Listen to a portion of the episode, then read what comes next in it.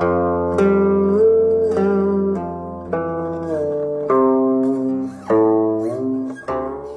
爱的听众朋友们，大家好，欢迎来到十宜听六九。今天由北京市非物质文化遗产代表性传承人池尚明老师为大家讲述《八达岭长城传说》第二篇《赶山边》来历。生活中呀。很多人提出了这样一个问题：很多的半仙儿给人算命，总给别人算，为什么不给自己家里人算算？这个问题，半仙儿的心里最明白不过了。有这么个半仙儿，咱不说他名字了，就叫他半仙儿。有一天，他仨儿子。跟他说：“你也给我们哥仨看看，让我们也发点财呀！”哎呀，亲儿子让给算算，怎么办？算算吧，一算有了。明天午时，咱村南五里远的路口，那个地方有过路财，你们哥仨呀，可以去试试。这哥仨挺高兴，第二天就去了，藏在路边就等着啊。这过路财什么时候来呀？功夫不大，四个人抬着一顶轿子来了。轿子是黄色的，抬轿子的人也都穿着黄色衣服。老三一看，这准是过路财，就要上去抢。大哥一把把他按住了，别动。这肯定是官府的，你想坐牢呀？这黄轿子过去了，过了一会儿，又是四个人抬着一顶轿子来了。轿子是白色的，抬轿子的人也穿着白衣服。老三又要出去抢，二哥把他按住了，别动，这肯定是大户人家，咱可惹不起。这第二顶轿子也过去了，又等了好大一会儿，哎，今天怎么回事？又来了一顶轿子，这回是黑轿子，抬轿子的人也穿着黑衣服。这回老三实在是忍不住了，嗖的窜出去。老三往出一窜，抬轿子的撒丫子就跑了。把轿子丢下不管了，老三上去掀开轿帘一看，轿子里是一块铁疙瘩，这就把铁疙瘩弄回了家。半仙说：“你们看看，还是不该你们发财呀！第一顶轿子里是金疙瘩，第二顶轿子里是银疙瘩。”你们命中都不该得这笔财，弄回来一块铁疙瘩啊！行了，铁疙瘩也不错。等有空呀，我拿这铁疙瘩打一根铁链子算了。这就呀，真打了一根铁链子，扔在闲屋里。没几年，这半仙病重，就把三个儿子呀叫到床前，嘱咐说。你们哥仨听好了，我最后托付你们一件事儿，有啥事儿你就说吧，我说了你们可得照做哟。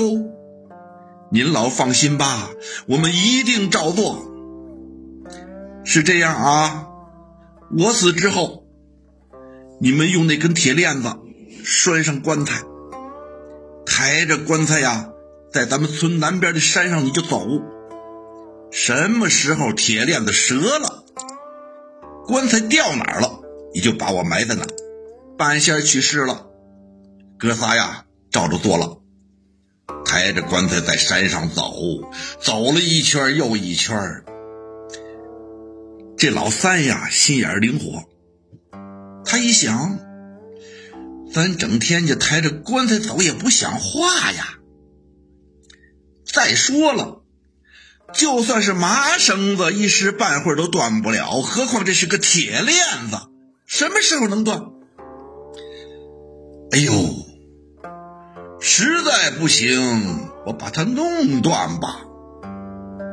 这老三拿了一把钢锉，一手假装扶着棺材，一手拿钢锉，哧哧，偷偷的呀，往折了锉这个铁链子。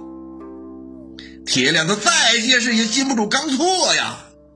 嘣，铁链子折了，棺材掉到地上了。得，就在这儿挖坑吧。一挖坑。挖出来一个石槽子，石槽子里有一个鞭子，就是农村犁地的时候用的那个赶牛鞭，有一丈多长。把半仙买好了，把这个赶牛鞭就拿回了家，放在院里的窗台上，谁也没在意这个东西。过了两年，赶上秦始皇修长城抓民夫。修长城需要人呐，需要人就得抓人呐，这就叫抓夫。见人就抓，这也太不讲道理了吧？有这么一伙官兵，想出了一个坑人的主意，弄了一匹石马，这石马下边有个底盘底盘上有车轱辘，官兵推着这个石马。到哪个村就让村里人给石马喂草。哎，石马要是吃了草了，你就没事啊，你不用去修长城。石马要是不吃草，那你就得去修长城了。你说这招绝不绝？谁能让石马吃草呀？这不明摆着就是坑人吗？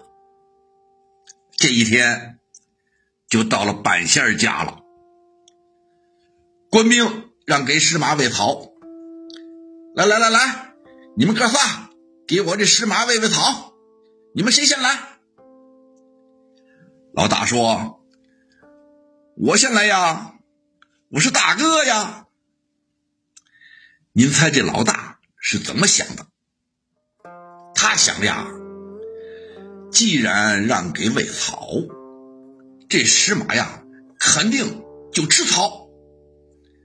别人喂草你吃，我喂草你要是不吃，哎，正想到这儿，他看见了窗台上那个赶牛鞭，嘿嘿，我喂你，你要是不吃，我就拿鞭子抽你。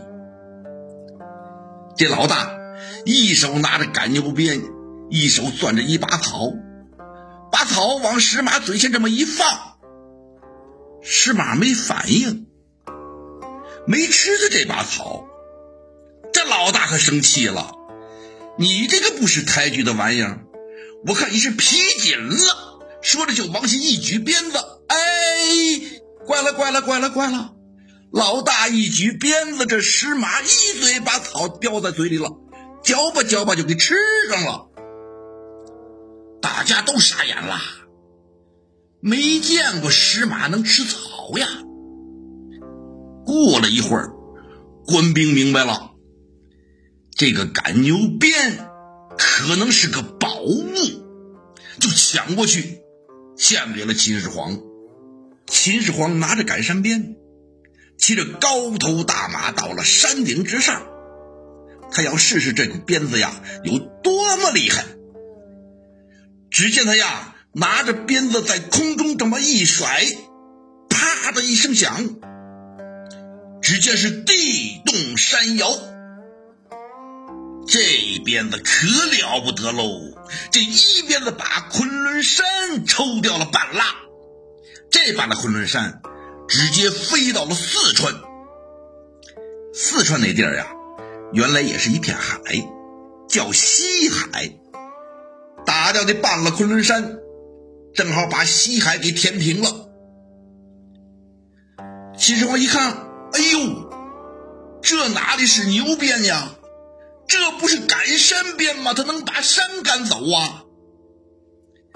自从秦始皇得到了这个赶山鞭，他就天天骑着马是赶山填海，有人问了，说这秦始皇是不是神经病呀？他赶山填海干什么呀？原来呀，秦始皇发现太阳天天都是从东边升起，他要在呀东海上建一座石桥，他要到那头呀看看这个太阳到底是从哪儿升起来的。感谢大家的收听，咱们下次见。